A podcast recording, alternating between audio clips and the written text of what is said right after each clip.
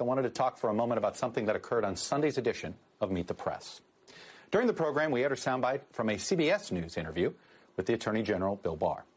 In the bite that we aired and commented on, Mr. Barr was asked how he thinks the history of his decision to end the prosecution of the former National Security Advisor Michael Flynn will be written.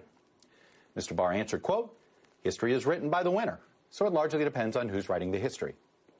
In the full version of the interview and transcript, he went on to say, but I think a fair history would say that it was a good decision because it held, upheld the rule of law. Now, we did not edit that out.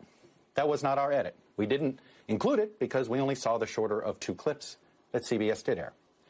We should have looked at both and checked for a full transcript.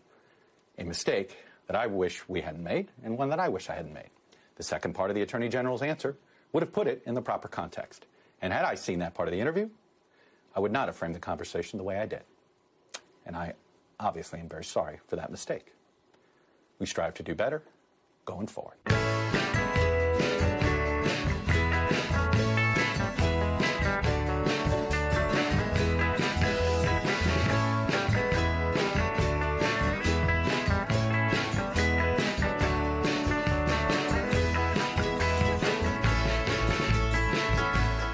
Hello，大家好，欢迎收听我们新一期的美丽坚果。 啊、我们今天我们现在好像频率都慢慢缓掉了，对吧？大概每个两个星期我们才一期新的节目，可能我们大家都很忙。然后呢，我们现在今天首先也是开始想聊一下，啊，更新一下这边美国这边的疫情吧。不过我觉得现在现在好像慢慢就越来越疲了的感觉，就是每天那些数字啊增长的，好像纽约这边还是没有什么很明显的下降。但是有一点好像就是我昨天看了一篇文章是说，就除了纽约这边的，呃，如果把那个纽约这边的确诊人数每天新增的确诊人数去掉的话，美国这边的好像还在往上增，就是就是就是就是除纽约之外的，实际上是没有没有很好的控制住的，也不说控制吧，就是没有往下降，反正就是这样的一个一个一个一个趋势。而且现在我觉得过去这两三周的话，这个美国这个抗疫的焦点已经基本上彻底从这个防疫转为就是对这个是否这个复工的大讨论上了。就包括你看现在纽约州每天的这个新闻发布会，这个州长也会主要花很多时间去讨论，就是要不要复工，怎样复工，好像什么时候复工。或那今天就讲，就是说好像美这个开始是纽约可以考虑这个赛马可以重可以重新恢复了，就是没有观众的时候啊、然后呃就是但而且美国很多州已经开始。半复工甚至全复工了，然后这样的话，我觉得像你刚才讲，嗯、病例还有所增加，增加很可能是这跟这个复工应该是有关系。就是说，呃，如果大家都留在家里的话呢，这个肯定对疫情控制是有很大帮助。但是，一旦它放出来，这个病例增加有的时候是难以避免的。但是你继续在这样的居家令封城不让出门的话呢？可能已经关人已经关不住了。另外的话，对经济打击也太大。然后现在的话，好像地方政府的话就要考，基本上就是权衡了，就是这个疫情控是否能控制住，然后呃要不要就是在有一定风险的情况下，这个呃按就是一步一步的缓慢复工，或者说有的像有的州就大规模的就全都开放。对，我不知我不知道你那边怎么样，反正纽约这边是就跟我说是打分对吧？每个每个 county 它有一个就是有有七个那个项目，就是看哪一个项目，就纽约现在有五个区，他们已经达到了这个七个复工的条件，所以好像五月十五号那些州就慢慢开始可以，比如说有些什么呃园艺方面的工作啊，或者是 construction 这方面的工作就已经可以开始重新重新重新做了。但是像纽约这边是没有达到，就纽约市这边是没有达到，所以还是处于一个它那个居家令还是有效的一个状态，好像是他把那个居家令延到了五月二十八号。我不知道你们那边，就像芝加哥那边现在是什么，有没有一个就有没有一个什么计划，说我达到了某些呃标准之后，我就可以可以可以复工。对，芝加哥是有点特殊在哪里呢？就是它州长也好，呃，和这个芝加哥市长也好，就是都谈到了这个复工计划，然后呢，也公布了一些指标，就是如果好比说连续多长时间这个有效有这个新增病例啊，或者入院病例啊，或者这种高危患者啊，这下就是连续下降多多久，然后可以进行复工。但是跟别的州不太一样的，就是其他的州基本上会给出一个这个一个时间表，就是到几月几号到几月几号的话，然后再再同时再参考这些指标。但是呃，伊利诺伊州和芝加哥市都是说，呃，我们没有时间表，我们完全看这个这个就是呃病例增长和下降的这个数这个数据。然后这样的话呢，就我觉得就让这个。这个关在家里的老百姓的话很郁闷嘛，然后，呃，所以说就是我们今天录的时候呢，就今天下午的时候，应该这个到这这个大批人就跑出去抗议嘛，呃，应该也是这个有组织的，就是这个要抗拒这个居家令，就是，嗯，我觉得美国这次复工，像我们之前的这个节目里也讨论过，美国这次复工的话，呃，就是一个特点呢，就是。呃，民主党呃做做主的州的话呢，一般这个复工的慢一点啊，然后共和党复工的这这个做主的州的话，复工快一点，然后就大部分这样，也有例外了。但是伊利诺伊州这个州长的话，也是亿万富翁，然后这个民主党，我觉得他这次呢，疫情这个爆发之后。他作为一个政坛的新人，也是想要利用这次机会，利用这次危机呢，呃，把自己的这个政治履历的话就提升一下。所以说他，呃，在处理这个问题的时候，并不是特别好。比如说这个伊利诺伊州也是相对比较大的嘛，然后除了芝加哥是在这个州的东北部人口密集的一个大城市之外呢，美就是它这个州的南部啊，有很多。人口稀少、病例很少的州，当时有一个建议，就是说，在这个隔离也好、复工也好，就是根据这个人口密度不同的 county、不同的郡的这个情况呢，啊，做不同的处理。当时他就都不同意嘛。所以说现在，呃，最近就讲的话，可能是要到六月中，或者甚至会更远。所以说。呃，现在这个应该在整体这个复工的趋势里面，这个伊利诺伊利诺伊州和这这个芝加哥市都是，呃，属于比较落后、行动比较慢的。然后跟这个看新闻里讲这个洛杉矶啊什么的和密歇根这这几个州是属于都是一伙儿的。嗯，对，你们那边现在有那个测试的那个东西吗？有那个？呃，对。对测试还是比较，就是这个这个量是越来越多，就是每天都在增加。然后所以说美国这个病例不停的增加的，就是它的一个后就是背一个背景，就是说它这个测试功能的话，就全国各个州的话都不断扩大这个测试测试的规规模，就是你测的越多。然后呢，阳性患者越多，然后但是就是说入院，就是这个阳性率有的地方是下降，像像伊利诺伊州的话，就是，呃，现在基本能至少能达到，就是好比说现在我我我身边有个朋友，他就最近到医院去看病嘛，就是肚子疼去去了之后。然后说，呃，就是除了你正常看病之外，嗯，就是你你进医院门了就要测一下，对，那基本知道这个程度。对普通民众有没有开放，就是说你可以随便去或者 make appointment 跟你的医生说我想测，我想测那个。对，make appointment 是可以测了。啊，只要跟医生说，就即使你没有症状，就是说我想测抗体或者我想测那个核酸检测都是可以的嘛。对对对对。但是呃，先抗体检测现在，呃，应该还没有普及。呃，就据我所知吧，抗体检测没有普及，但是这个核酸检测还是比较容易的。对，我记得刚刚说那个测的越多，那个就是那个确诊的越多。我想起昨天那个好像是昨天还是前天，那个川普在那个有一个有一个那个讲话，他就说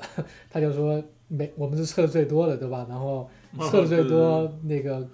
那个就就是确诊的那个数字越多，然后我就看到一个医生就去那个 MSNBC 上面狂骂川普，就说这不是测不测的问题，这本来就这么多。但是 就就他故意挑事，就是吧？就说这这个这个本来就有这么多，而不是你测的越多，然后那个得病的人越多。但是我就就觉得这个媒体，我我们的永久的主旋律话题就是骂媒体，就是对媒体才就就这番话实际上是完全完全。没有，就川普说实实实际上是一个实际上是一个对的话，对吧？你有很多人你没有测，所以你的那个确诊的数量是上不去的。你如果确全部都测了，那肯定那个数量是上去的。对对对，你这个你对这个具体有多少人感染，或这个你不你你必须只只能通过测试来来来了解这个这个真实的数据嘛？这个然后你说你你说我不用测就知道很多人都感染了，跟没说一样。而且就是在复工的这个这个讨论里面，就是支持复工的这个人里面，就是就是一个一个理由，就是说当你进行。大量的测这个核酸测试测试之后呢，然后你发现可能感染率和这个死亡率要比现在知道的要低很多。那这样的话，也就意味着至少在这个中青年的这个人群，他复工，他回去。那他出来正常的生活的话，他感染或这个疾病的这个，即使感染了的话，他症状也不是很显著，他的危险要小很多。对，在这种情况下，就是说，你还要不要冒着风险，就冒着把这个全球经济都毁掉的风险，让大家都在家里待着，不出门啊？这样是不是理智？而且现在我觉得这周我连续看了好几个报道，就是关于。呃，瑞典这个防疫策略，这个关注越来越多嘛？因为我觉得这个全球的国家都是在实际上是一定程度上学中国这种抗疫策略，就是。居家隔离嘛，然后就这个瑞典是相当于这个全球抗疫的这个一个对照组，就是它 基本是属于放羊式的嘛，然后就发现这个瑞典这种放羊式的这种就是不隔离，呃，可能就是呃大学生那个还是放假，中小学正式开学，然后五十五十个人以上的聚集是不可以的，但是以下的话呢，大家都正常餐馆啊什么的 都都开着，然后发现。它死亡率要比周围几个这个北欧国家要高，但是并但是好像就是它这个死亡率比英国呀什么还要低一些，就是说并没有真正想象中的那种就是毁灭性的那么差。所以，我我想说，我那天看了一下，我自己我就查了一下那个就是纽约州的那个死亡的那个分布年龄分布，对吧？就你刚才说那个年轻人，实际上他们的那个死亡率是非常非常低的。我看一下那个就新冠肺炎它的那个死亡率就是。五十岁以上的，他的是占百分之九十五，就是说全都是就是就是中老年人嘛，然后六十岁以上是占了百分之八十五，然后就你对比一下，你看一下那个流感的，我看那个 CDC 发表的一个数据，就是流感的那个那个数据也是这样，就是五岁以上的占了流感死亡率的百分之九十，然后六十五岁以上占了百分之七十五，就是说实际上你你可以让那些比如说五十岁以下的那些人就慢慢的可以可以复工了，就是说实际上。那些人得了那个得了新冠也是在家隔离，而且隔离几天也就好了，对吧？他没有这种，只要是没有致命的那种那种问题的话，我觉得应该也还好。但是现在我看到有一个问题，就是说很多人说那个得完之后有那种后遗症，我不知道就是有没有这个方面的研究。但是我看到有些报道就是说什么呃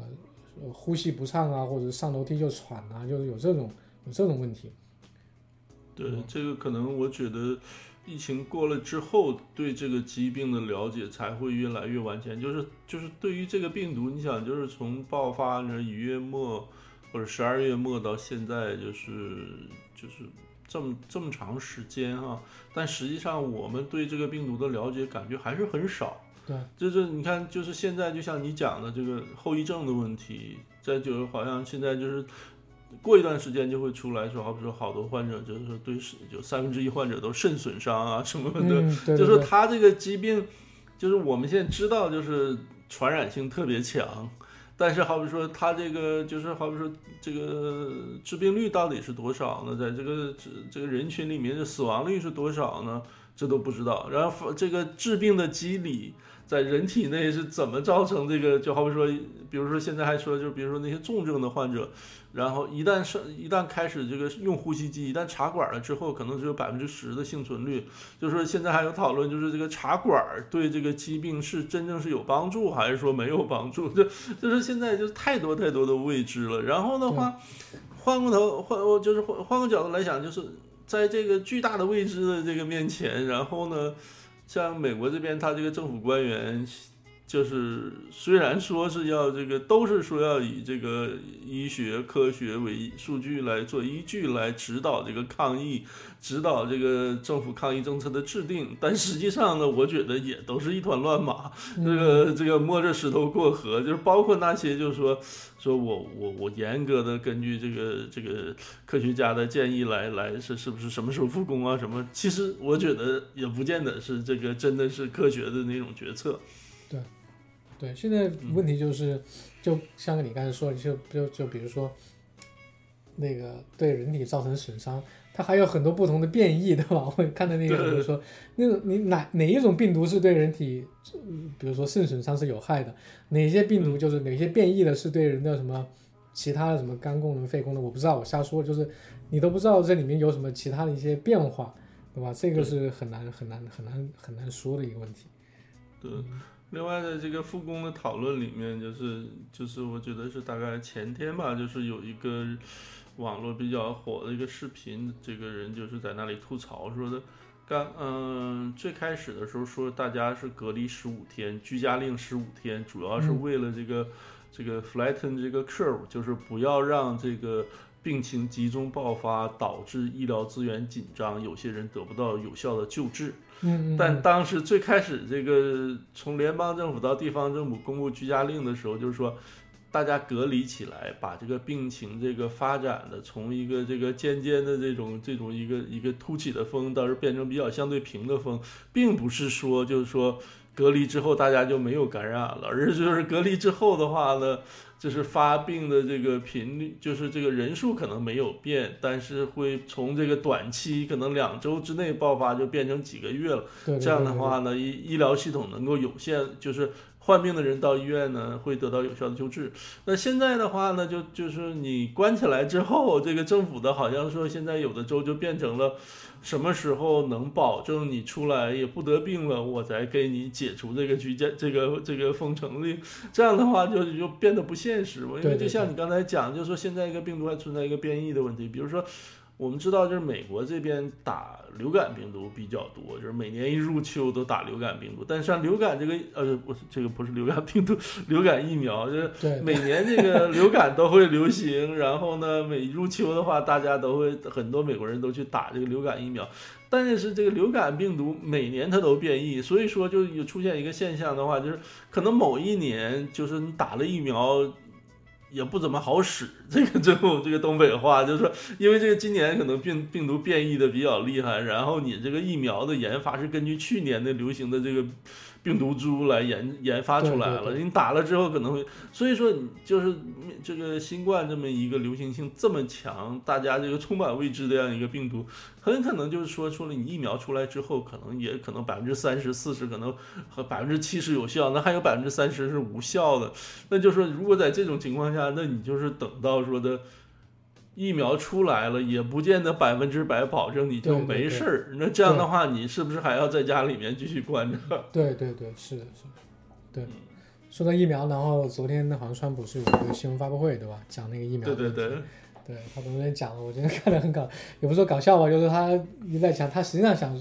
给大家一点信心，就说这个疫苗是会呃很快出，就不说很快吧，就是年底。他的意思就是年底或者是明年初那个疫苗就会出来，所以他一直强调就是说我们在一月十一号就已经拿到了那个病毒株的那个基，就是那个基因基因序列，我们就开始着手研究那个疫苗了，对吧？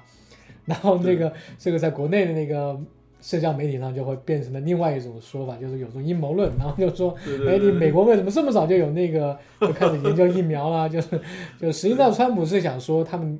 准备的比较比较比较靠前，对吧？他他只是想邀个功而已。对，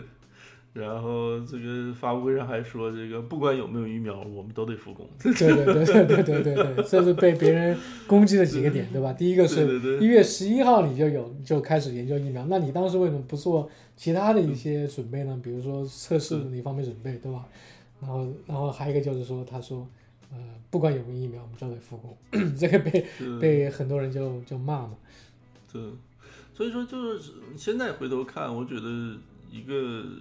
就是回顾整个美国的抗疫的话呢，就是首先，这个 Trump 最最早就是把中断了这个中美之间这个航线，这个断航是有一个积极的作用，但是赢得的这个时间会彻底浪费了，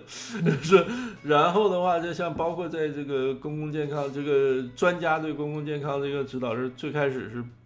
不要戴口罩，这种呃，然后就这些，就就类似的这种，现在是现现在必须戴口罩，对，必须就还还我那天看那个纽约州长还就是 Cuomo 还发了一个推特说提交你的视频，就是号召宣传大家戴口罩，还有奖品什么的，我觉得这太搞笑了。之前说不用戴口罩，然后现在反而是号召所有人去戴，而且不戴好像是有什么有有问题一样。而且我不知道你，我不知道你们那边怎么样。我们这边现在去那个超市，就说你不戴口罩，他是不让进的。对，这这边也是，这边也是。就而且走在街上，像今天早上我出去玩，就是转了一圈，天气不错。然后走在街，就是跑步的有很多都戴口罩。然后超市里基本百分之九十五吧，都都戴上了。嗯。呃，而且像 Costco 什么，就说你不戴口罩不让进了这种。嗯，然后，对，然后。还有，我觉得这最近这两周就出现这个美国疫情之后，就是我们发现一个现象，就是美国这个死亡患者、死亡病例。相当一部分都是在各地的这个养老院里，对对对，就是，然后对，不仅仅不仅仅是美国，就好像欧洲国家也是，就是西方国家跟中国一个巨大的不同，就是说它这个文化上和这个传统上，就是说不养老，就是老了之后就都是送这个养老院 nursing home，然后这样导致了就是在这个。对病毒这个最就是最脆弱的，面对病毒最脆弱的这样一个人群的集中关闭在一个一个一个集中的空间里面，然后呢，地方政府一在这个把这个养老院就彻底忽视了，就是就像纽约和宾夕法尼亚都是要求说，你这个一旦发病到医院之后。你出院了，即使这个还是阳性的话，你还是要回到这个养老院里面，就就导致这个大量有的州可能到百分之七十的死亡病例都是养老院里面的人。然后你像纽约可能是百分之二十五，四分之一左右吧，就是对。然后这个就是就这个呃，应该能就是如果要是说这个负责抗疫、负责治疗这个政策的官员，就是如果真是呃。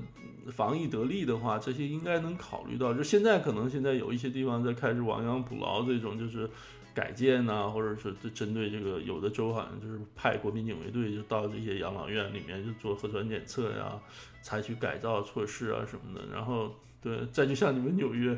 这个五过了五一才想起来给地铁消毒这种。对对对，那个养老院那个，我记得当时华盛顿州第一个第一个就是养老院里面。受了很大的灾，对吧？有一个养老院里面，然后对对对对，然后我记得我我昨天看了一个最早的热点，对对对，最早的一个就是爆发的一个地方就是养老院里，对对对，嗯，然后昨天我没有细看了，但是我看了一篇文章是讲那个 Cuomo，他想掩盖那个老人院里面那个死亡人数的那个报告，我不知道你看到那个新闻没有？就是说，我我没看，但是我看我看的就是一个。说好像这个纽约州发现这个是这个出事儿了之后的话，好像这个州政府预算里面加了一些，就是好比说怎么防止这些是这个遇难者家属来去告他们这些，这好像在这就有有专款来好像做这个事儿，好像。对我当时看，我就瞟了一眼那个新闻，讲了什么，就是说纽约州这边就是报那个死亡人数的时候，比如说你是养老院里面人去，他说你如果死了。就如果你在那个去养老院的那呃去那个医院的途中，然后死掉，或者是你去了医院，好像是有个时间吧，好像是多少分钟之内你死亡的人，他就不算在那个新冠病毒里面，就是不算在那个新冠病毒死亡人数里面。对，所以对，就像你你刚才提提到我这个之前我还没有想到，就是说美国最初的这个这个新冠这个第一个热点就是这个在下毒旁边的这个老人养老院嘛。然后所有接对科克兰那边，然后所有接下来联邦政府也好，地方政府也好，就没听说谁把这个养老院就是作为一个重点看护对象，对，就没有想到就是说把这个一个呼吸系统的极具传染性的疾病，然后专门这个死亡病例大部分都六十五岁让老年人，然后就来养老院是这种你要重点防护。都没有想，都跑去建方舱医院，然后救治患者，但是不收养老院。那现在回过头来，就说你各地，就包括我我在那个那个那个微信上我还发的朋友圈，我就说这个。伊利诺伊州在这芝加哥这个会展中心盖的这种，就是能容纳几千人这种方舱医院，然后最多的时候收了二十九个患者。现在想起来，就这些所谓的方舱医院的话，它的通风系统啊，什么专都是专门的为就是就防就是能防止病毒传播来设计的。如果这个时候如果要是或者你再投一点钱，把这些养老院的这些人接出来隔离隔离，检测检测。就是可能整个不光美国西方国家，就是英国啊什么这些国家的这个死亡病例可都可能出现大幅的下降。但是，所以说就是说现在，呃，我我我这我这一周哈，我就考有的时候想这个事情的时候，我就想这个这个 government 的这个是 overrated，就是在这个病例在这个这个突如其来的这种巨大全席卷全球的这个疫情面前。说实话，各国政府都是不合格的答卷，就没有一个没有一个是合格的。对对对，我我你这个感觉跟我一模一样。我就说，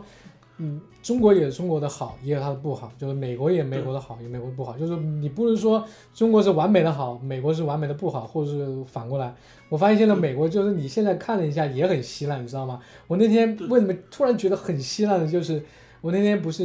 查了一下那个，就想查一下那个。流感的那个死亡人数那个年龄分布，对，所以我去那个 CDC 的网站上查，我我不知道现在改过了没有啊？你们现在可以去查一下那个二零一八年到二零一九年，呃，CDC 网站上面公布的，就是说预估的死亡人数的年龄分布，它有一个 Excel 表格，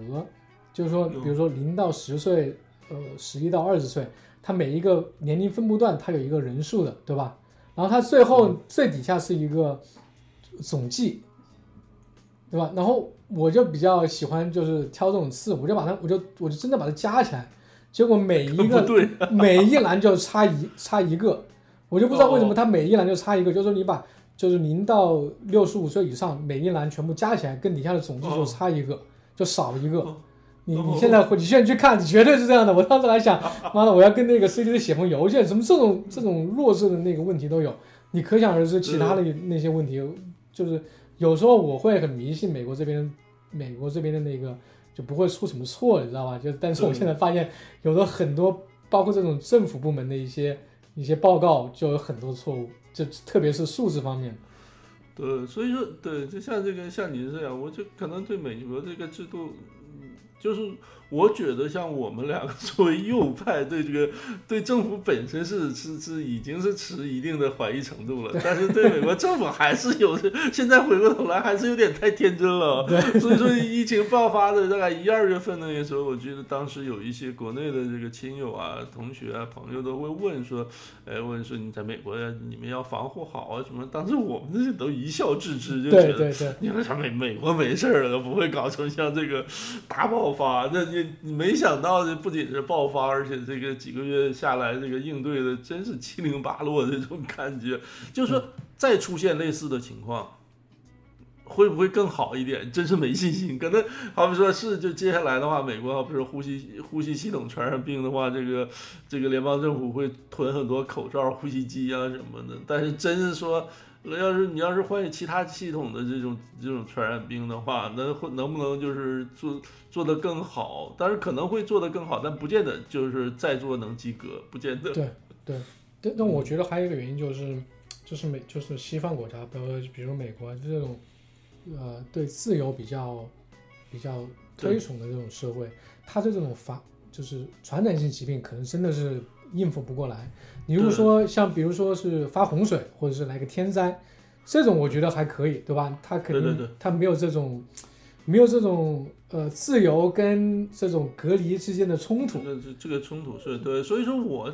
就是，我就我记得，我就在以前节目里也也聊过，就是因为在美国这个时间比较久，是像佛罗里达，在佛罗里达这种地方生活过，然后经这经历过这什么飓风啊，什么这大的自然灾害之后，所以说对美国的这种这个救灾的话，信心还是蛮强的。但是在但是就像你说的，一到遇到传染病这种事情的时候，他就不行了。就是，所以说，对我我我我最近也在想这个事儿，就是说你跟中美这两国的对比，我在想，就是说。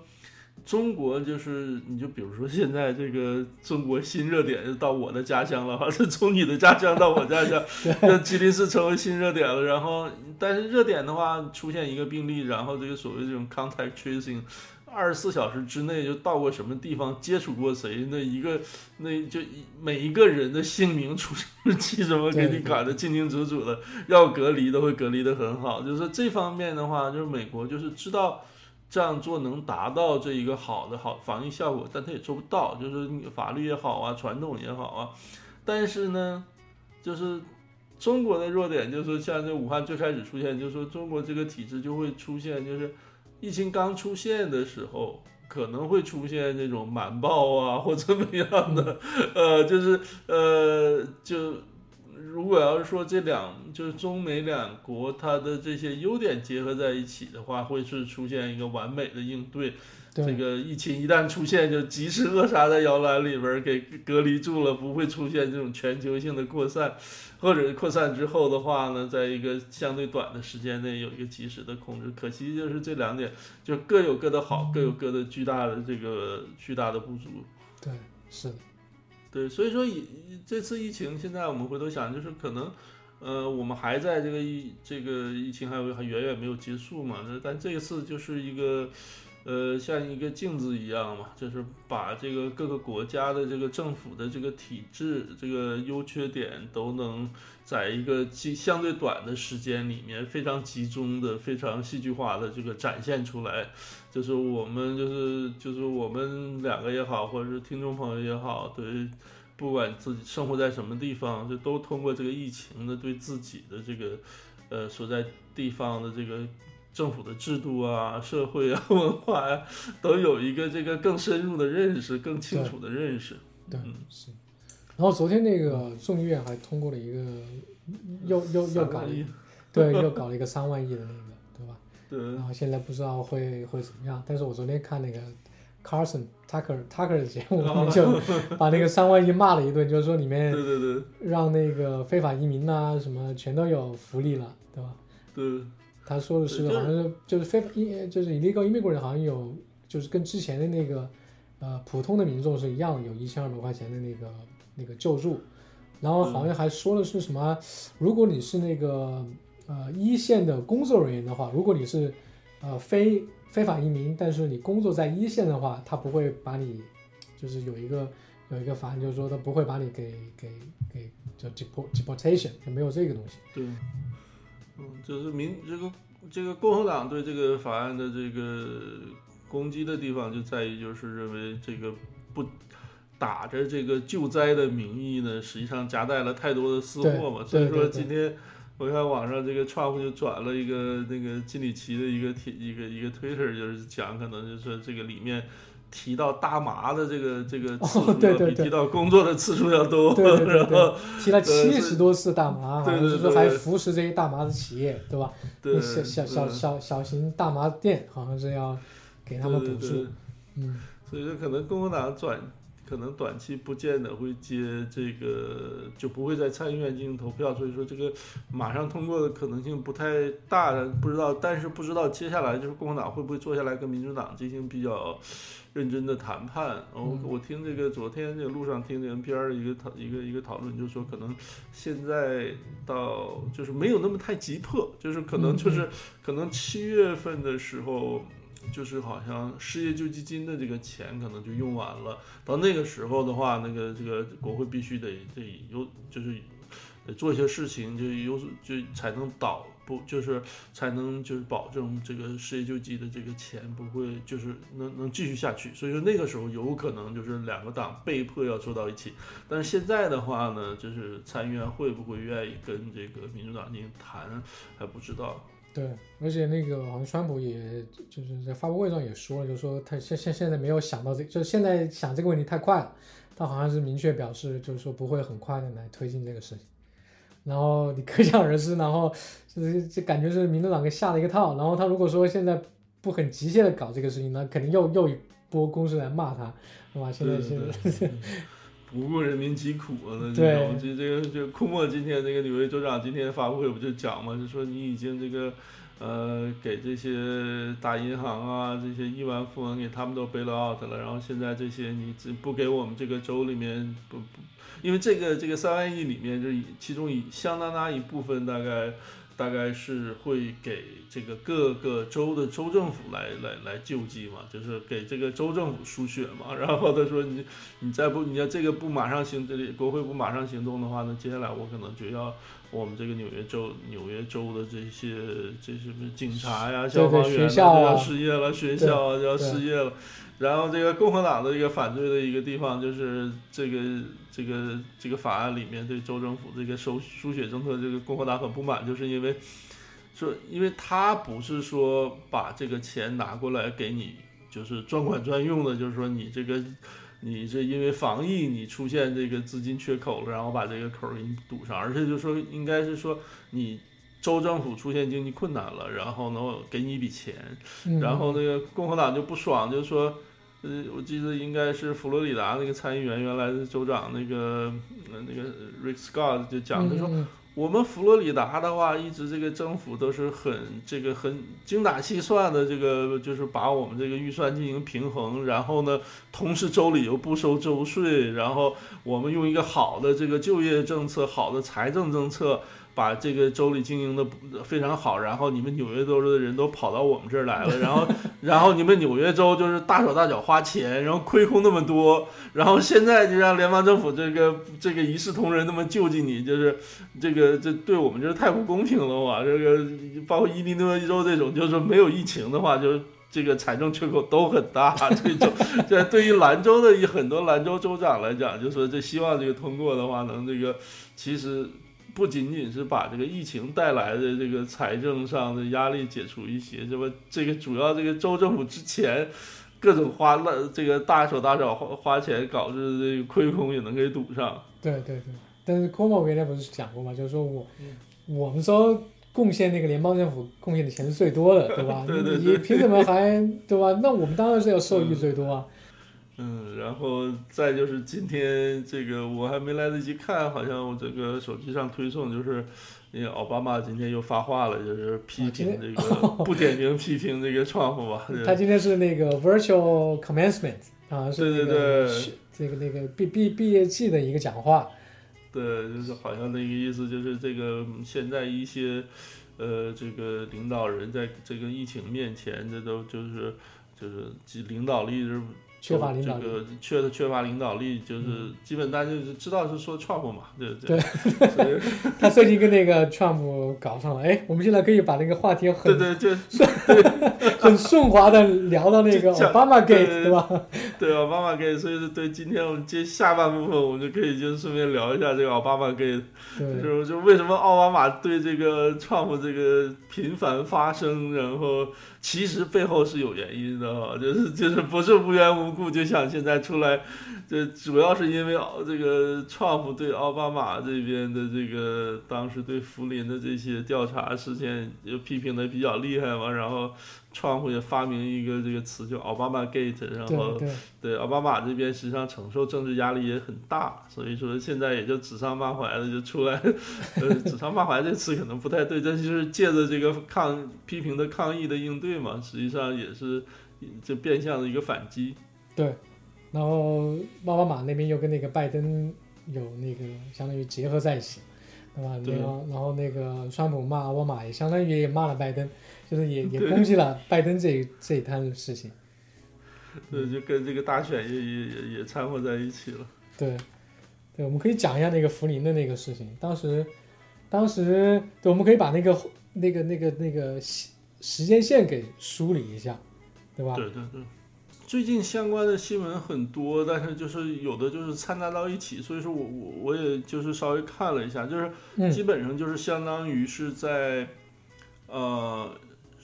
二零一六年，川普这个意外当选之后，对当选之后，然后，呃，当时福林呢是给是给这个俄罗斯的那个驻美国大使，他们通了一次电话，通了电话之后呢，后来呢，这个联邦调查局去 FBI 就去找他，就 interview 了一下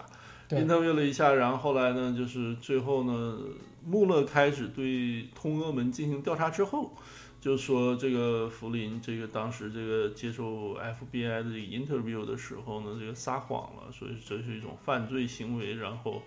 呃，福林就认错，就是认罪了。认罪了之后，结果呢，就是到后来就是应该应该就上周吧，就是这个美国这个司法部就是决定这个。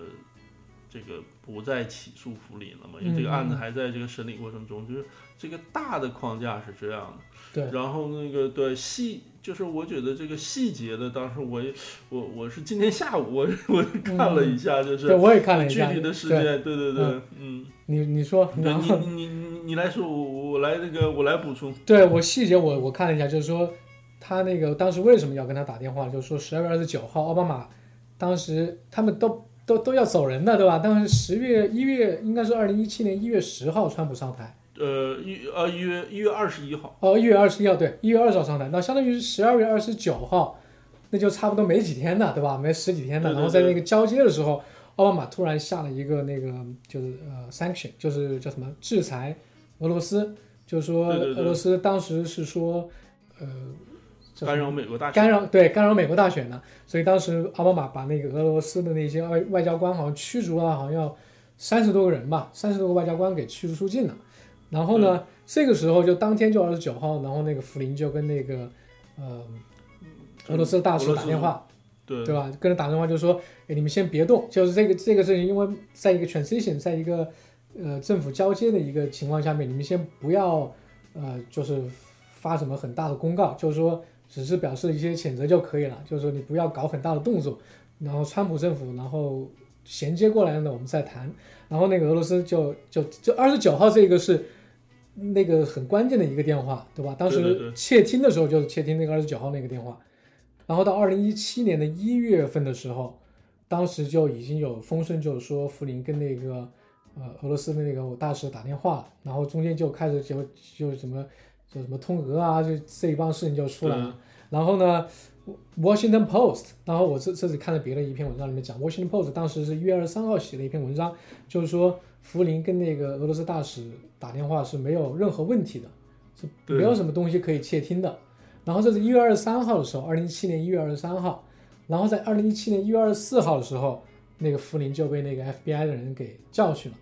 就是说，嗯，我们来聊一下，对吧？对，是是 FBI 的人跑到白宫去，对对对，跑到白宫去，而且当时是他没有律师，他身边什么都没人没有，而且当时二十三号媒体已经说了这个事情是没有什么事情的，FBI 觉得你跟那个俄罗斯大使打电话很正常，没有什么事情的，所以福林当时掉以轻心，什么都没有，就跟那个 FBI 人聊了聊了一下，然后当时聊聊聊就是说，然后他他当时就隐瞒了一些事情，就就就据 FBI 这样说的，对吧？对，而且就是这个是就是具体这个 interview 一些细节，就是到现在，因为他这个现在就是 interview 的那个记录现在是没有，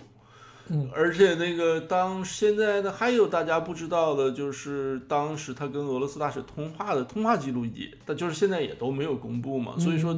大家也都不是太清楚这个细节，就是但是就是至少就是说。主流媒体给我们的就是过去这两三年这个报道都是说当时他是说谎说谎了，但实际上当现就是我觉得就大概这过去这十来天嘛，就是好多这个新的解密的这个材料出来之后呢，这个相关的报道我们看其实也不见得他不见得就是就是实打实的就说谎了，嗯嗯嗯嗯。嗯，对，当时我记得当有个视频就是说。好像是 Pence 上那个 Chris 呃 Chris Wallace 那个节目，就讲就是说，呃，福林当时是没有跟俄罗斯大使呃俄俄罗斯的呃大使讲关于那个 sanction 的事情，就讲那个制裁，主要是讲制裁的那个事情，对吧？通话是没有什么问题的，但是福林就是说，我们当时没有聊到过呃关于美国制裁俄罗斯的那那摊的事情，他是没有聊到过的。就主要那个不管是 Mo Moller 还是什么，就是。还是媒体就主要是关注这个他说的这句话，就是说他当时否认了他跟俄罗斯大使讲美国制裁俄罗斯的这这个事情。对，然后就后来就讲，就是而且他跟潘麦克潘斯的这个讨论这个通话的时候，这个福利没有就是跟跟跟 Pence 就撒谎了，然后就是对当时后来二月份的时候，二月二十几号，这个最后 Trump 终于就决定，就是在他上任的，就是美国历史上这个任期最最短短的一个国安 顾问嘛，然后上任大概二十几天，然后二月二十几号的时候，那个 Trump 就给他 fire 掉，但是当时嗯。fire 掉他的理由，并不是说他跟俄罗斯大使通话了，而是因为就是他跟就在这个通话问题上，他跟 Mike Pence 对。这个副总统这个撒谎了。对对嗯，但现在看起来就是说，现在呃右派就是比如说共和党人就是说，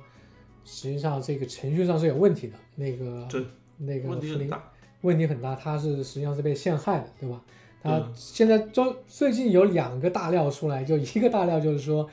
当时有那个 FBI 的人写的一个 note，就写的一个对对 memo，对就是说我们要把那个福林，要么就让他讲实话，要么呢就让他讲撒谎，然后我们可以可以就是可以起诉他。对它相当于是有这样一个伏笔在里面。然后另外一个大料的就是说，就是这个星期爆出来的，就是当时有很多奥巴马当时的一些官员，他们要就是叫 unmasking，那叫什么？就是呃，对，就就是把那个把那个情报里面被遮住的那个名字给公布出来。对，嗯，而而且就是发现，就是这个所谓这个 unmasking，就是呃，不仅仅就是现在我今天发现一个细节，就是嗯说这个他跟大使通话这个。其实还不见得是这个 unmasking 里面的一个，对对对，他有哦，很多个，这个问题很大，就是对对对问题很大，就是他可能在就是十二月份开始吧，大概可能就是在相当长一段时间里面，就奥巴马政府的这些官员，就是把这些这个涉外的这种机密的情报里面的这个福林的身份给解密了很对对对好多，哦哦。对所以说现在就是这个，我觉得就所以说这个这最近这两天这些新闻出来，最近这一段时间吧，这这半个月吧，这个新闻出来之后的话呢，这个这个右翼的媒体就是比较兴奋，就是 Fox News 啊，或者包括 National Review 啊就这些，他会报道的非常多。然后奥巴马呃不是这个这个川普，当然也就是这个像您说的这个利用这个事情就打压这个奥巴马，顺便更重要的是打压一下这个拜登嘛。然后 呃就就就就在推特上就讲这个奥巴马 Gate，所以说现在就是除了这个这个抗议之外，这个剩下就是这个现美国这个政治方面这个这方面这个呃奥巴马给的讨论的就比较多嘛。对对对，就是实际上那个电话是不能被窃听的。你作为一个美国公民，对吧？他他可以窃听电话，但是你不能公布这个人的名字。就是说，就是说现现在如果就是那些 law enforcement 叫什么警警方执法部门吧，他如果想知道窃听一个美国公民的电话的话，他有三，他好像有三种途径。第一种途径就是就是很普通的，就是你在电视里面看到，你去跟那些跟那些法官来申请一个 warrant，申请一个搜查令，你就可以窃听他的电话，而且是合合合合情合理、合法的，你可以窃听一个人的电话。然后还有一个是，你可以走那个什么，嗯，叫什么 FISA 还是 FISA，就是美国呃，就什么情报外国情报监听什么法院，你走那条路，就是说你跟那个法官就那条路好像是跟那个美国司法，就是美国一般的那个司法系统是平平行的。它是叫什么外国情报监控法院嘛？你就你跟那个法官来申请，就说我要我要监听一个可能对美国，呃，就是美国国家有有危险的一个一个个体的电话或者是什么，你你可以向他来申请，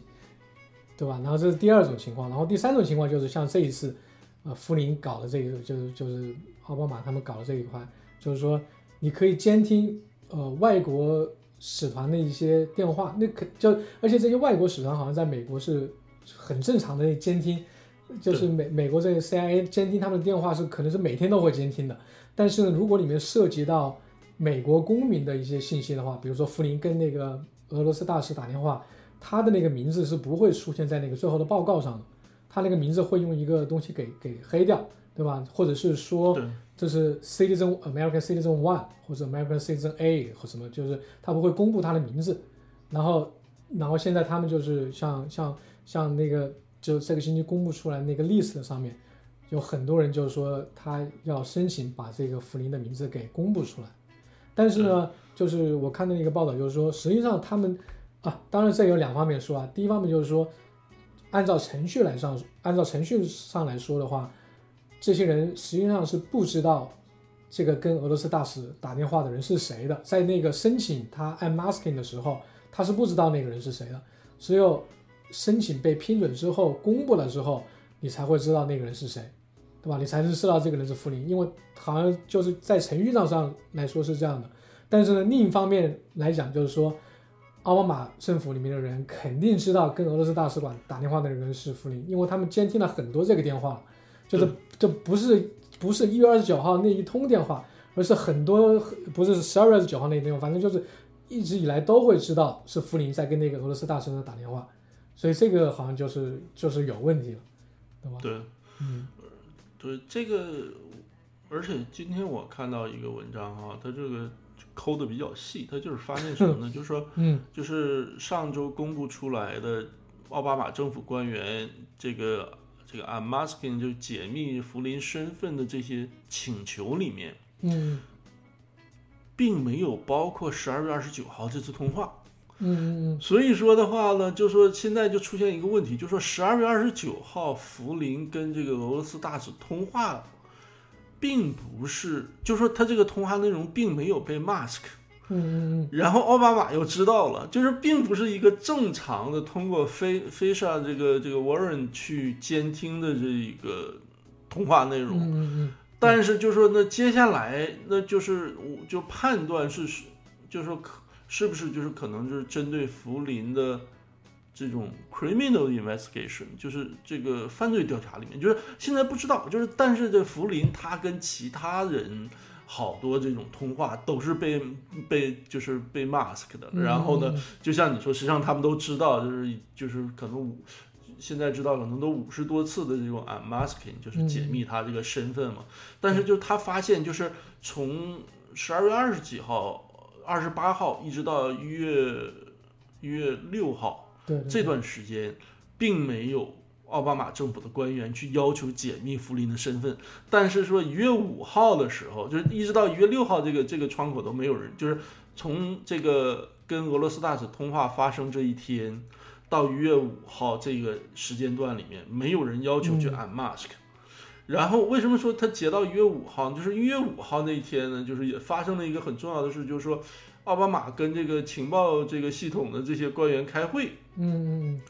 然后就是这次，就是这周我们发现，就是奥巴马是知道福林跟他这个通话的内容的。对对对。然后而且就是当时这个会，就是那个这个会也是就是很蹊跷，就是呃当时是说这个现在我们这周的新闻里面知道是当时参加会议的这个。呃，司法部的副部长就是即将在奥奥巴这个新上任的川普政府代作为这个代理司法部长的 Sally Yes，对，他不知道这个通话的事情，也不知道通话的内容，然后但是他发现奥巴马知道，就是当时他非常惊讶，就是就就就所以说这个呃，为什么说现在大家就去讲这个奥巴马 Gate 这个事情哈，就是。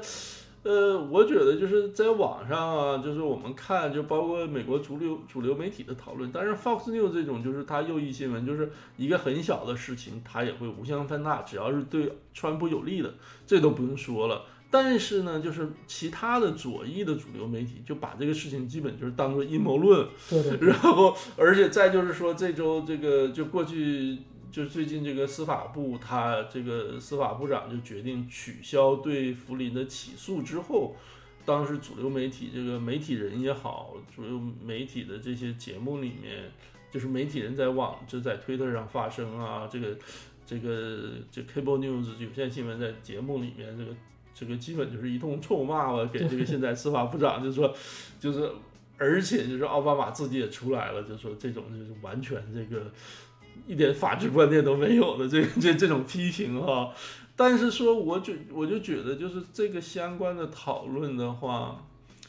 很就是绝大部分的讨论就是都是没有去像我们这种去细看这个细节。对，这个就就是就对对川普也好，或者 Fox News 也好，就是他们认为这个事情是比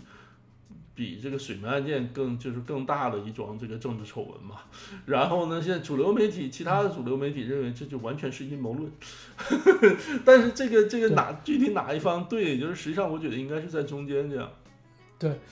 就是你说奥巴马知道这个事情，我听了一个 podcast，我忘记听了什么，就是说你看你细看那个名字，就是别人就是很就就就现在抨击那个 I'm asking 那个 list 嘛。就是他不是公公布了一个历史，这些人有多少人去邀请他的那个幕僚长是？对对对对，那个 Dennis，呃，McDonald，对对，他他幕僚长是其中的一个。然后这这个肯定就别人就说那那跟奥巴马肯定有关系了。然后你看其他那些人，比如说一般来说要求那个 request 这个 masking 的人都是情报部门的人，对吧？然后你这边所有的人都都不是情报部门，什么还有什么联合国。驻联合国大使，还有什么就什么呃财政部的人，还有什么能源部的副部长，这些人全全在里面。就是别人觉得这很奇怪，怎么怎么这一帮人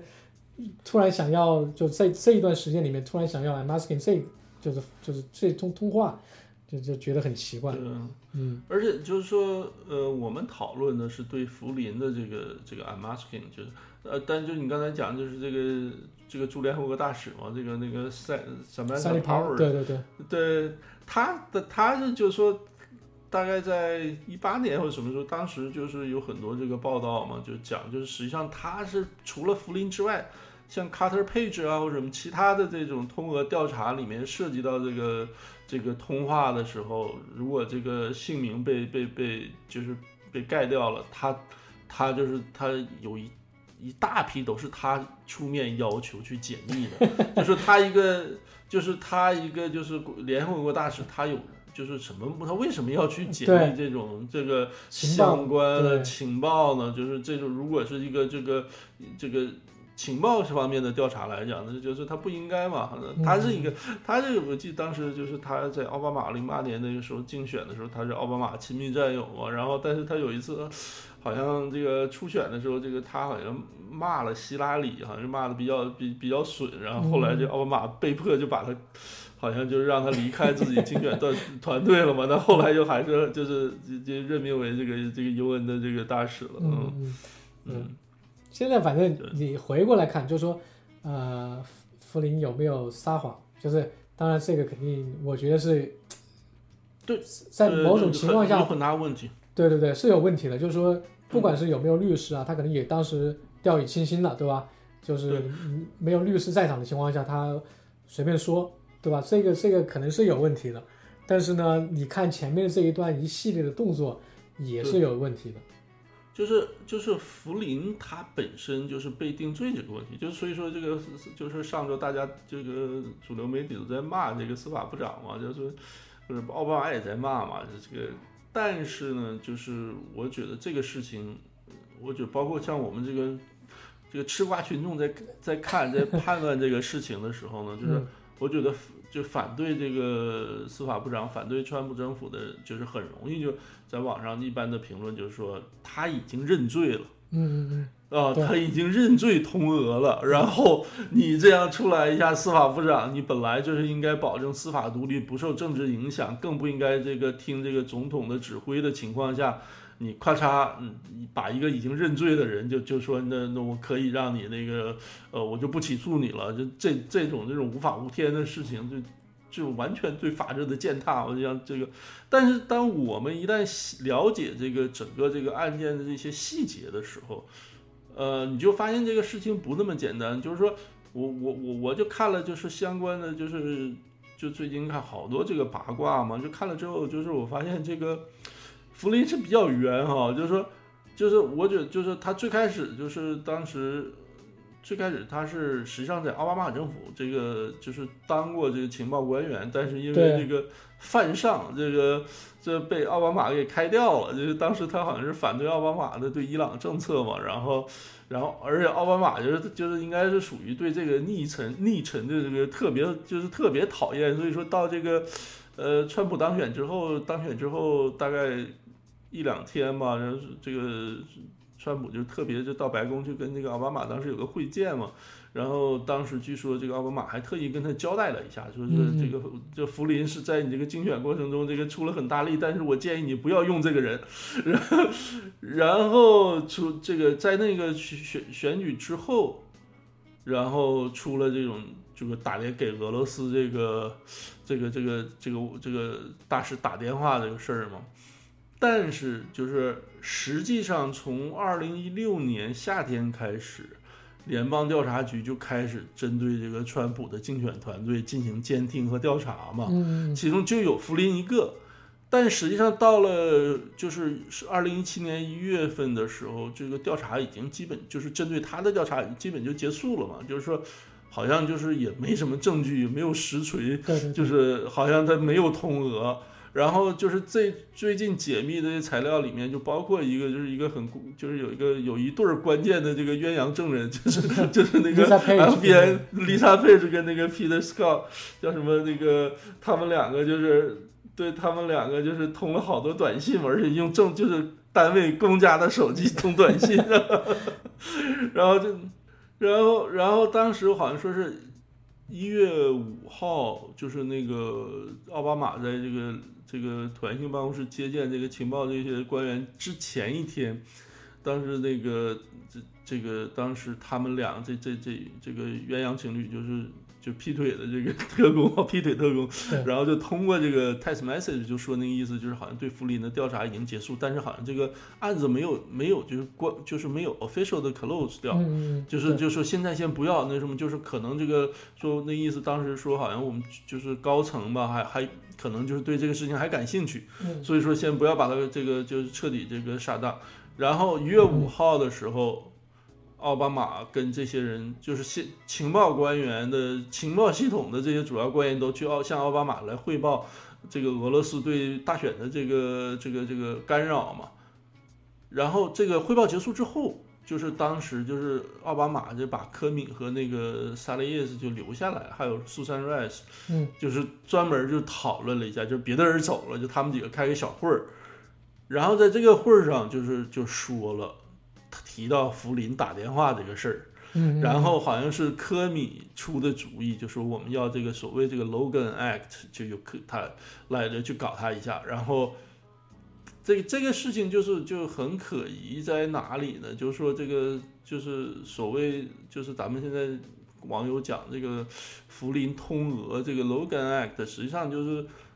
就说美国有一个法律一七几几年 那个通过，从来没用过，对吧？从来没用过，就是从来没有这个法律没有定罪过任何人，就是有两个起诉的，在一八几几年的时候，但是也没有定罪。这个实际上就是一个没有用过的这个法律，然后就是用这个来做借口来搞福林，然后，然后就是当时。这个那是一月五号开会嘛，然后一月六号的时候，就同样一批人又去向川普汇报工作，但是当时，但是一月五号，奥巴马跟这些人交代的就是说，有些关于通俄门的调查的事儿，我们要不要跟这个川普讲？就是这个事儿很蹊跷，在什么地方呢？就是就是。一月五号开完会，过了一几天，在一月二十一号，这个川普正式就职那一天。就是苏珊·瑞斯，她就是在自己办公室工作的最后一天、最后的时刻，她给自己发了一个 email。这个 email 就是说记录了，就相当于一个对一月五号这个会的一个备忘录。当时就讲说，奥巴马指示，奥巴马总统指示我们，针对通俄门的调查一定要依法进行。就就是大家就觉得这个这个给自己发这个就很对。然后，但而且呢，两个内容，一个是说要依法进行调查，第二一个内容就是说我们要考虑一下，是不是所有的内容都要跟川过渡跟这个过渡政府都交代过去。这就实际上就是当时就是一月六号第二次这个跟川普汇报工作的时候，就一些同门通俄门的调查的内容很多就没跟川普讲嘛。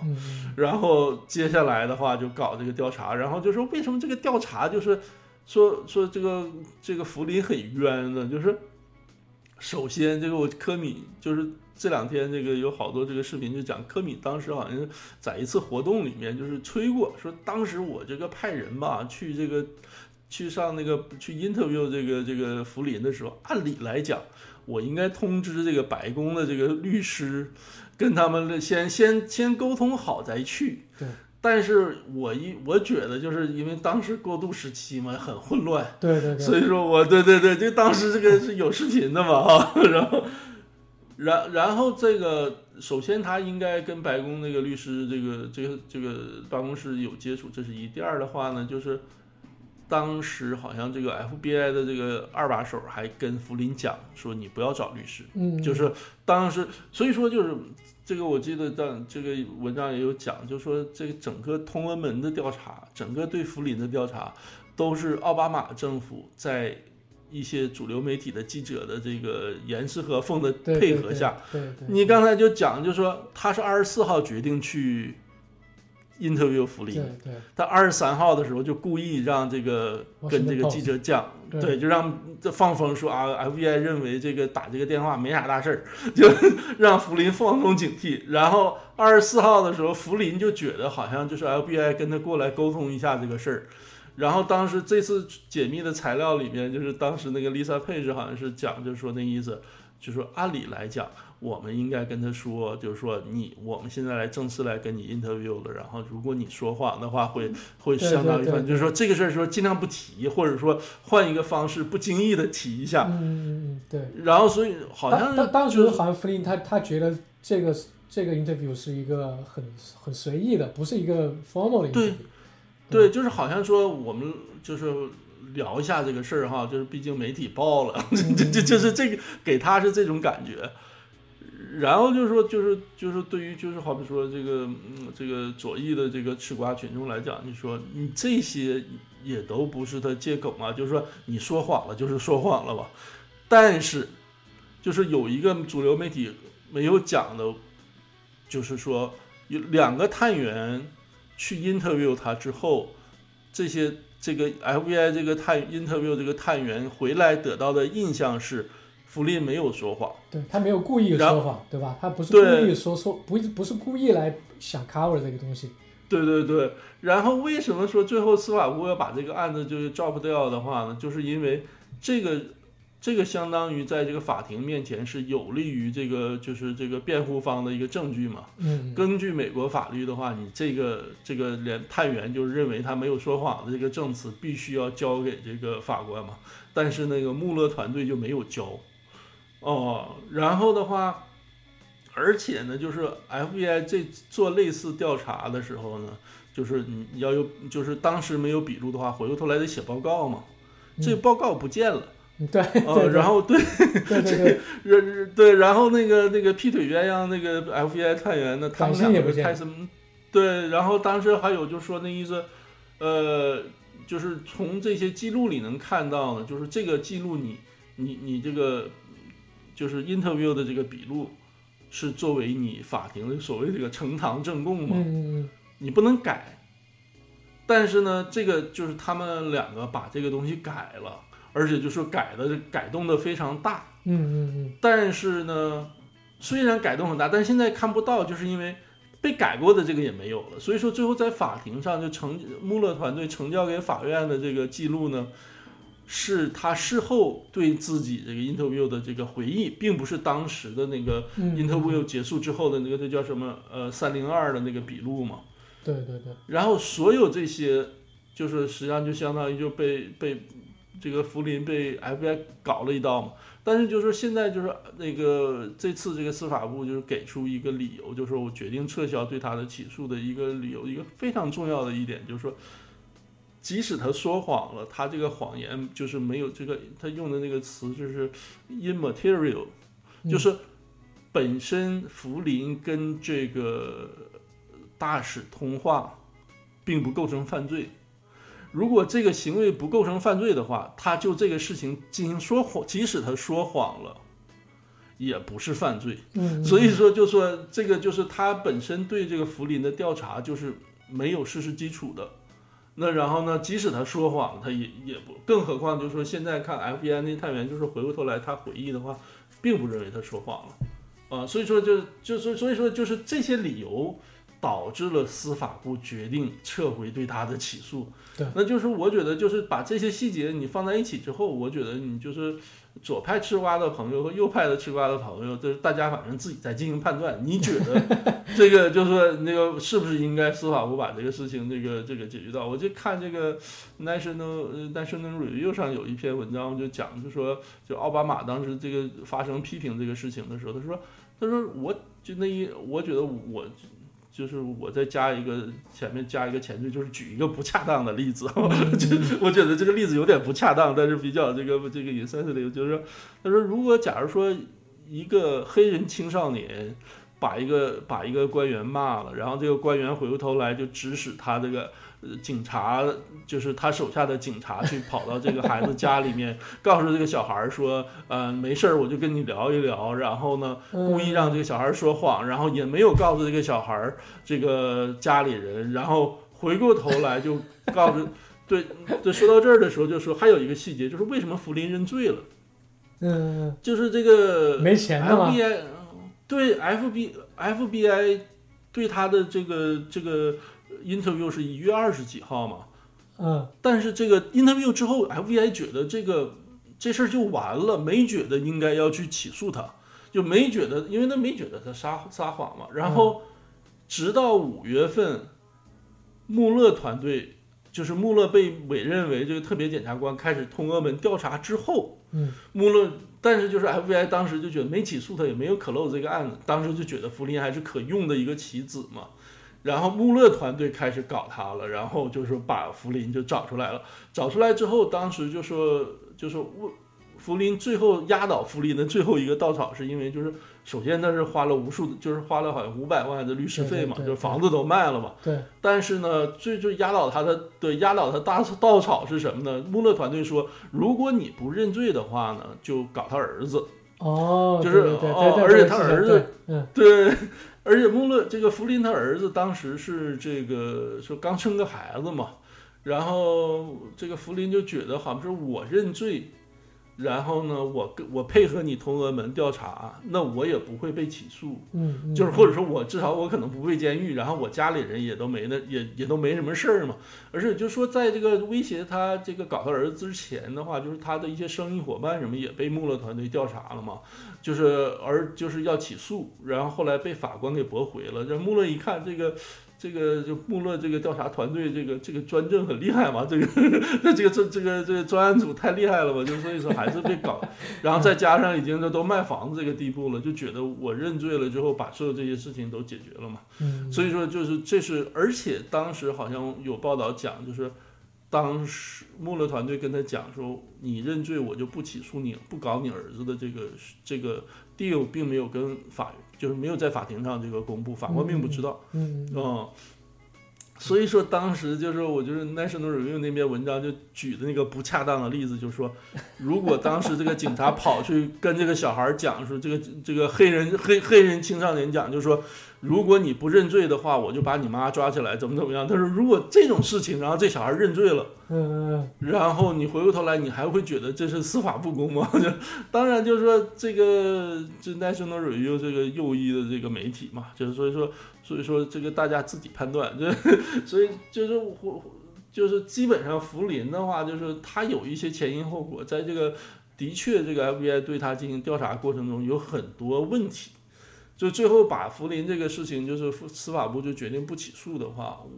我就是我自己我个人的观点认为，这是没有什么不妥的。嗯，对他不起诉之后，好像那个那个 Bill Barr 还去，就是上个星期天吧，还是什么时候？嗯，说那 CBS。他说那个不起诉那个决定是因为历史是被那个呃胜者所所所写的，对吧？你记得有这个？他说这个事情，然后他故意把那个他他。他他后面还实际上还说，对断章取义，他实际上后面还说了一句，就是说他觉得这个是正义的，就是说他是他的那个决定是是维护了法治，对吧？他实际上后面有这么一段话，但是媒体所没报道的时候，就把它写成就是说，嗯，别忘说，呃，这个这个胜利者才能写，就是书写历史，对对。就给人感觉，就说那个，那我现在当权，我怎么干，我都是，对就是你能拿我怎么样这种感觉。但是实际上，彪爸当时他的话是说，这个历史是这个是胜利者书写，但是我希望，我以后回过头来我们反思这个事儿的时候，就会能就是能比较公客观的看的时候，希望还是认为我这个决策是正确对的。对。对，然后报道的时候呃全把他后面的一段话给给去掉。这个对去掉，然后那个那个那个 Mid Price 又在推特上又得有有更正嘛，对稍微就搞，然后呃不这个无意中把这个给 去掉了，哎。嗯，这呃呃就是这个这个事情，就是说嗯、现在想就是从福林也好，包括这个整个通俄门的这个事件这个调查，就是实际上就是里面有很多问题，就是好比说现在我们这期节目我们讨论这些事情是通过。最近刚刚解密的这些材料，嗯就是所以说我有的时候就是我们就像你刚才讲，我们这个节目的这个这个主旋律是抨击这个美国主流媒体嘛，就是美国主流媒体就是特别无能，尤其是面对这个当民主党犯错误的时候，就是你想。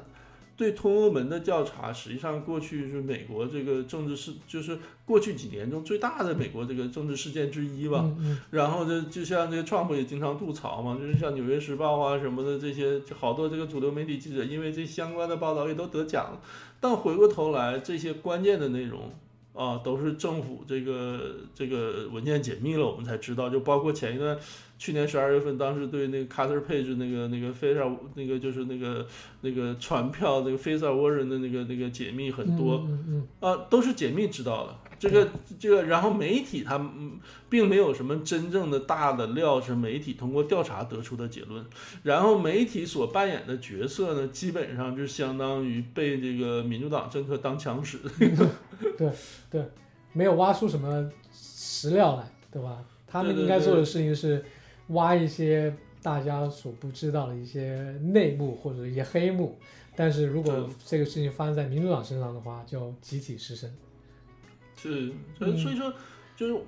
我觉得，就，就说到这儿了，我我觉得跟这个听众要交代一下，就是说就是我就是如果要是大家在这个这个微博上要是 follow 我的话，就可能会知道我这个是多年以来就是属于奥黑嘛，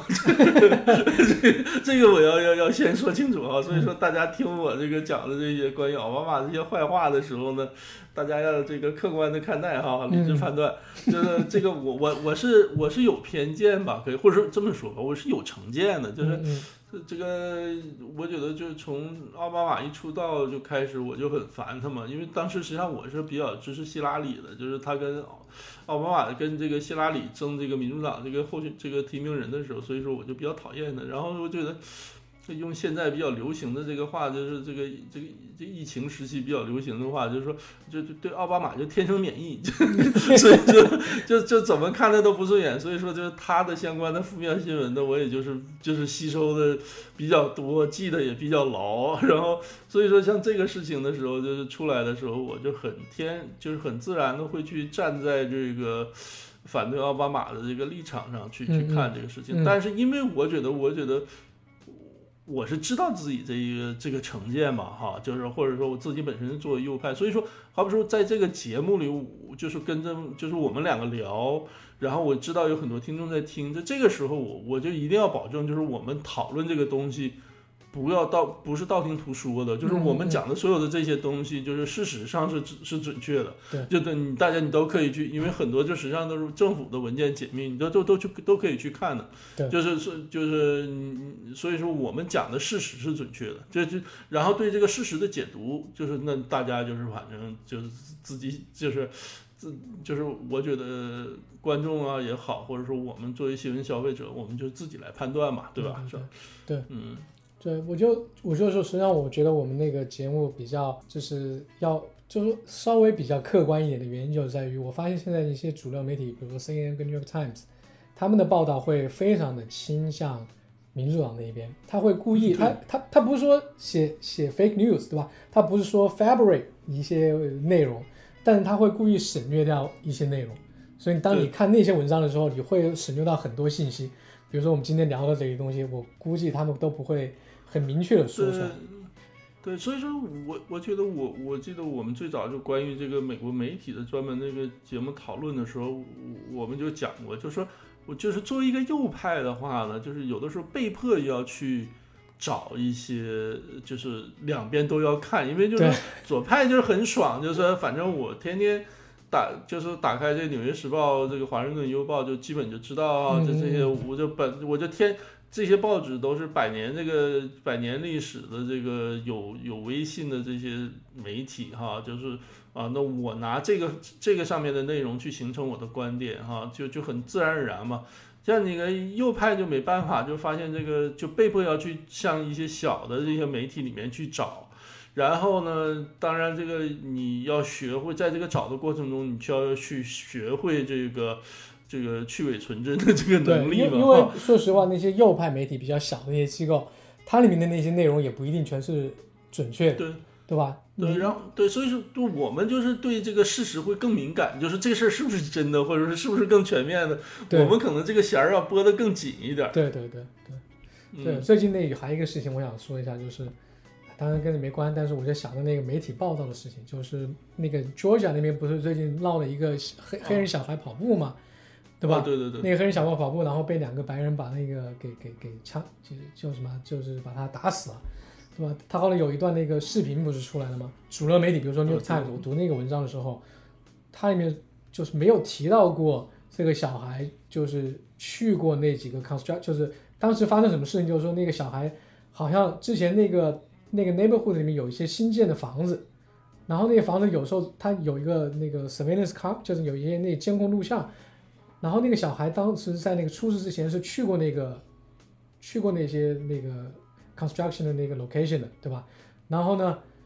是发出了这个事情之后，他才会被两个白人给拦住，然后然后后来把就是两个后来起了争端，然后他们把他杀死。但是这个事情本身是一个非常非常惨烈的事情，非常不幸的事情。但是在那个主流媒体报道的时候，他们会非常隐晦的把那个那个黑人小孩之前擅自闯入那个那个就是 construction 里面这个细节给漏掉，你知道吧？这个我就觉得非常的你如果你如果要报道的话，你就你你不管是对谁有利对谁不利，你都应该把事实给呈现出来。你你难道不会想象一下，为什么这两个白人无缘无故的要去追那个黑人小孩，把他给给杀掉？就不是就是给给把他给呃就是干脏嘛，对吧？这个是难道那个原因，大家读那个新闻的时候不会自己想一下吗？为什么这两个人突然会把会追那个黑人小孩？对，就是说，根据这根据这个 Georgia 的法律，就是这两就是即使有这个事情，这两个人也没有任何理由去枪杀这个这个黑人少年。对对对所以说，就是说，但是你作为媒体在报道的时候的，就说前因后果你交代清楚。所以说，好像是是是那个那个 LeBron James LBJ，就是嗯当时好像是是他吧，我是看转述的，就发个推特人的意思，就是你现在黑人太惨了，就是在街上跑步也会被人打死的啊，就是说，对，就是我觉得在这个美国这个种族关系的这个问题上呢，就是就是有嗯是美国社会的一个巨大的问题，但是呢，就是在这个问题现在这么越来越，就甚至是越来越冲突越来越激烈，分歧越来越大。这个媒体有不可脱卸的责任，就是你怎么去正视美国这个种族问题，这里面的不平等，就是好多就是方方面面的问题。但是我觉得媒体更多的时候，呃，是乐起到一个吃人血馒头的这个这个这个就扮演这样一个角色，而不是说就是说去建设性的去去怎么就是解决这个种族不平等的问题，这个这个怎么样就是减少就是让黑人在美黑人少数主义的地位在美国真正得到提高，生存境得到真正得到改善。就好比说这个事情出来之后，你一个客观一个全面的报道，啊、还就是就首先就是为什么说这个这两个人这个这个枪杀这个这个黑人少年这个人一直都没有被定罪，就就是有一个解释，就是说他们就是有其中一个人那个那个父亲他是本来就是原来是警察是退休了。所以说他在司法系统里，他可能就是有一定人脉。然后黑人的话，本身呢就是属于在交叉这个 Deep South，可能是有这种偏见，就大家可能就觉得啊，那你是一个什么，就是天生就是犯罪分子啊什么的，就那你就我就就就这事儿就完了。这这种事情是有可能的，我觉得你媒体都应该去调查。但是说为什么就是就给人一个感觉，就说这个好像说跑跑步就两个白人就相当于就有点像那个前一段时间那个电影里有那个 The Hunt 那种那种，对对对，我就没事儿，我就看黑人，我就拿枪就就就上来就就就就打死了这种。那对，那就我觉得，就是就就是媒体的他的那个关注点非常的不一样，就是他他想搞事情，就是你知道，我就那种感觉，他故意想就是故意想造成一种白人来枪杀黑人这个这个血腥的故事，他是不停在描述这个故事。对，嗯，就是。包括在通俄门这个事情上也是，呃，如果就所以说前两天有一个一个一个民调嘛，就是现在到百分之可能就是过半的人，就百分之五十三还是五十七五十三的人还是认为。就是这个那个 Still Dossier，就是这个说这个川普黄金玉的那个黑材料是是真实的，就是就是这主流媒体这个一直不，所以所以说为什么就是这个通俄门这个事情啊，就包括这个这个福林这个事情，就是我觉得问题很大呢，就是说这个这个这个 Still Dossier 这个这是一切开始的这个基础嘛。他应该是现在应该去年就有报道，应该就是应该去年的那个应该那个 IG 的那个 report 就讲，实际上 FBI 在二零一七年的一月份，基本上就觉就是能知道说这个东西。基本是个水货，因为就是给这个那个 Still 提供材料的那些那些人呢，就是作证就讲，就是很多东西是道听途说，而且很有可能就因为他去搜搜集川普的黑材料嘛，很可能是被这个俄罗斯情报机构利用了，就是把里面就是塞进去一些就对就是干扰选举的这些内容嘛。这二零一七年一月份就知道这个事情，然后他再继续用这个东西去获得去监听这个 Carter Page 的这些这这些传票嘛，从申请这种监视令，就是从之之后一直好像一月份、四月份、七月份，就是还是继续用这个东西去去拿用这个 Still 到这些这个黑材料去作为这个基础来去监听这个川普团队。嗯，所以说这个事情就是媒体没有去去去深究这个事情，我觉得是很大的问题。就所以说为什么这个问题这么大，我就觉得，我就觉得第一，媒体的这种偏见性报道。导致很多吃瓜群众没有掌握全面的这个事实真相。嗯，如果要是很多大，就是你要只看主流媒体，很多细节是不知道的。所以说你形成那些其他的，好比说你这个那个那个 Bill Barr 这种，就是这个践踏法治的这种这个结论，很容易就得出来了嘛。这是一，对，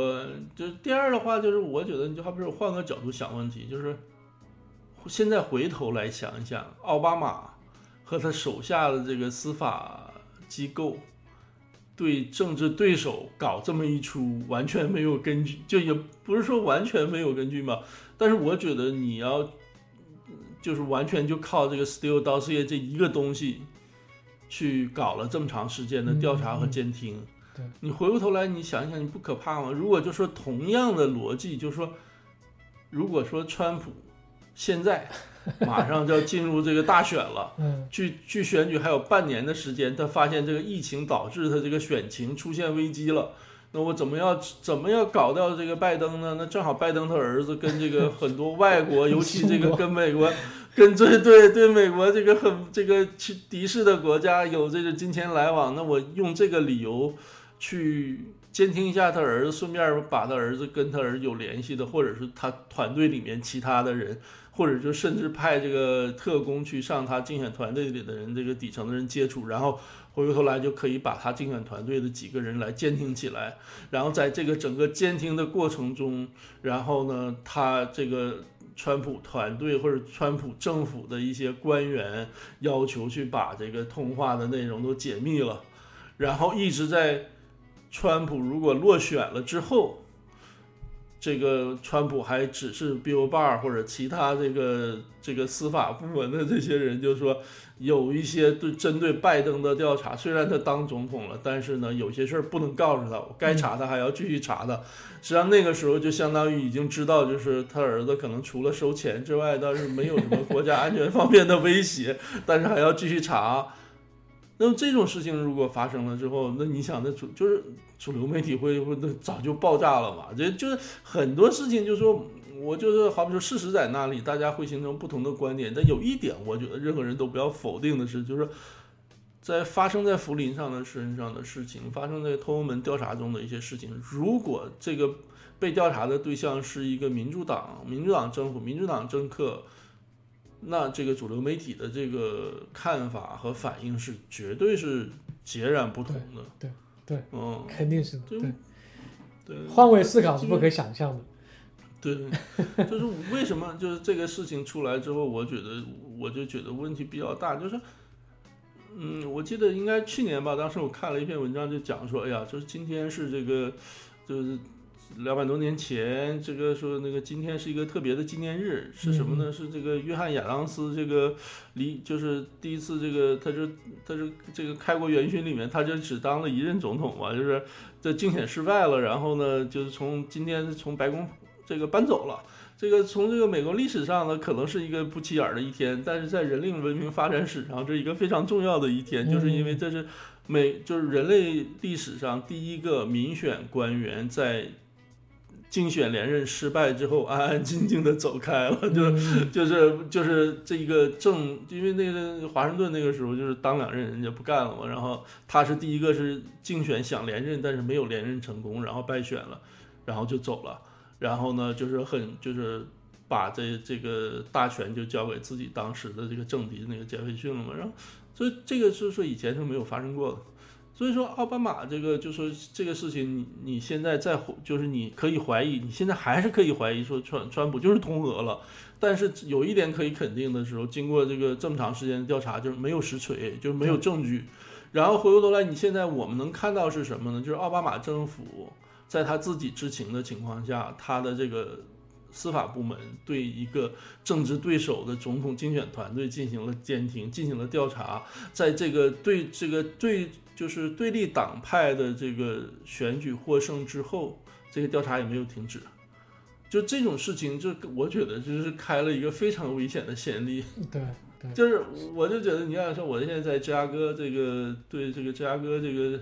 呃，地方政治稍微了解之后，就发现这边特别黑嘛，就原来就知道哦，芝加伊利诺伊州这个政坛比较腐败，然后最近就后来就发现就黑到什么程度，就是现在过去这一年多，这个 FBI 就在这个伊利诺伊州搞这个反腐风暴嘛，就搞了好几个这个州级的议员就给搞那种无间道，就是把这。把几个犯了法的州议员都发展成卧底了，然后这些人再带着窃听器去，去去去去挖更多人，去挖更多的人，然后就挖出来的那些议员，就好比说就是那种什么财政委员会主席，就是他的犯法都犯什么法？就好比说一个 Burger King 这种快餐要装修，然后他回过头来他要要好处，实际上就很小的事情，然后这种议员都干了一干干几十年，就是。就说能可以想见这个芝加哥这个他这个 business 这个政治政坛是怎么运作的，就就都是这样的。然后回过头来，奥巴马在这边就是从这里出来的话，你想从这个地方正出身摸爬滚打，然后再走到这个全国政坛，然后你把他当成这个白莲花，我靠，我不信呢。我现在。你像像我现在在这个浙大附近住，经常就是偶尔没事溜达，天气比较好了，回去看他在这个浙大就 Hyde Park 这个地方买的房子嘛。他跟他两口子就是买的第一个房子，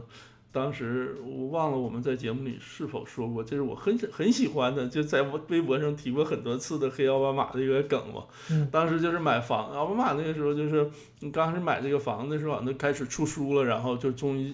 人生第一次有钱了，然后开始觉得买房子，这房子特别好，那房子的确不错，然后那个社区也不错，然后当决定看好了要买的时候，房主说我这旁边还有块一小块空地，说要买的一起买，嗯，就是但是奥巴马当时有钱的话，买买房子的钱有，买空地的钱就没有了，然后这房子就买不成了。然后呢，这个突然有一天，这个就是当地一个地产大亨就觉得，哎，看上这个空地了，就在他们家旁边，就是他们俩就同时，就是当时那 close 是同一天嘛，这实际上就相当于变相受贿对嘛。对对对。然后的话，然后哦，这个事情就不是阴谋论，是奥巴马在二零零八年竞选的时候自己就承认了。就就奥巴马这个，就是因为就是这个受媒体追捧嘛，就奥巴马说啊，这是我现在回想起来是我人生中犯过的一个巨大的一个错误。我是觉得你那个时候已经成年人了，法学院毕业了，上好几年班了，已经是议员了，对，然后这个时候还犯这种错误，那嗯你然后回头来你开始选总统了，然后你就去你就洗心革面就重新做人了，不信呢？呃然后就是很搞笑，就是现在这个就这周上周的 Net- Netflix 就他的那个米少的那个纪录片出来了吗？我没看，因为我就是为什么呢？就没没什么东西，哦你知道吗？他讲的就是他对巡演的一些过程，然后有些人在那旁边，对这个没有什么任何的呃叫什么，就对我没有很多营养，就没有任何营养，因为他只不过他是记录他就是每一个每一站，然后在路上的一些事情嘛，这个没有什么核核心上的一些东西。对，就是这个事情很可笑在哪儿呢？就是说，因为这个这个纪录片的这个制片人是米绍的，就是他们两口子的这个公司，所以说实际上就相当于自己出钱，就自己搞了一个这个自宣就自我这个公关那个宣传片嘛。嗯。就，所以说，我记得我看一篇文章，就比较一下，就是前两天那呼噜那边有一个希拉里的这个纪录片对，对对，当时说那个也是那个希拉里的那个支持者，就倾向于希拉政治上倾向于希拉里 supporter 来做的嘛，但是要嗯这要比这个米绍这个要严肃的多，就至少会有一些呃大家不知道的东西，有一些不是百分之百正面的这个呃这些材料出来嘛，嗯就是你就是你营养会更多一些。对对对对，他这个就是伪光正，就是啊那些小朋友在他面前，年轻人在他面前跟他说我好崇拜你啊怎么说，然后他就像一个布道大师一样跟大家讲一些人生哲理，就这个。对，哎呀，所以所以说就是，哎呀，就是所以说就是对他有抗体，没办法。OK，嗯，哎呀，今天差不多。又扯了对，今天到最后变成了 P 奥奥黑的，奥巴马这个对，所以说我就提前就跟跟听众们讲一下，我交代一下自己观点，？OK，嗯然后交代一下自己立场，嗯，我觉得我们下一季可以可以，我突然想到，我们下一季可以聊一下，可以就是我们之前也谈过，就说可以推荐一些我们自己就这段时间看过的比较好的电影啊，或者是书啊，这个我觉得还是蛮好的，因为我最近看好的好的。有些，因为都都在家里看的东西比较多，嗯 对我我今天刚开始我就就听那个那个那个 David Rubin 出了一本书，嗯嗯那个他叫什么 Don't Don't Burn This Book，嗯嗯嗯嗯嗯，我买了一本那个叫什么 Stephen King 的那个那个书，新出的一个。小说对那个小哦小小集子，就是几篇就是短篇小说集吧，好像是。哦，好好好，我我没呃，这他的书我一般不太敢看，就是我就看电影不敢看恐怖片。，哦他那个没有，他那个第一篇我以为是那种悬疑恐怖，嗯结果讲的是什么？我当时没看完呢，他就讲的是那个 iPhone 出来的时候，哦那个年轻人跟老年人之间的一个一个代沟，也不是说代沟，就是一个就是两个忘年交吧，就讲一个这样的故事，好好，下次下期我们就就就就 加入一个这样的环节，对吧？给大家推荐一下。嗯对对换换口味，讲讲书，讲讲这个看的剧啊什么的这些。嗯，嗯，OK，是今天就到这里。好嘞好嘞，嗯嗯，OK，嗯，好，谢谢大家，好，谢下谢大家，期再见，拜拜。拜拜。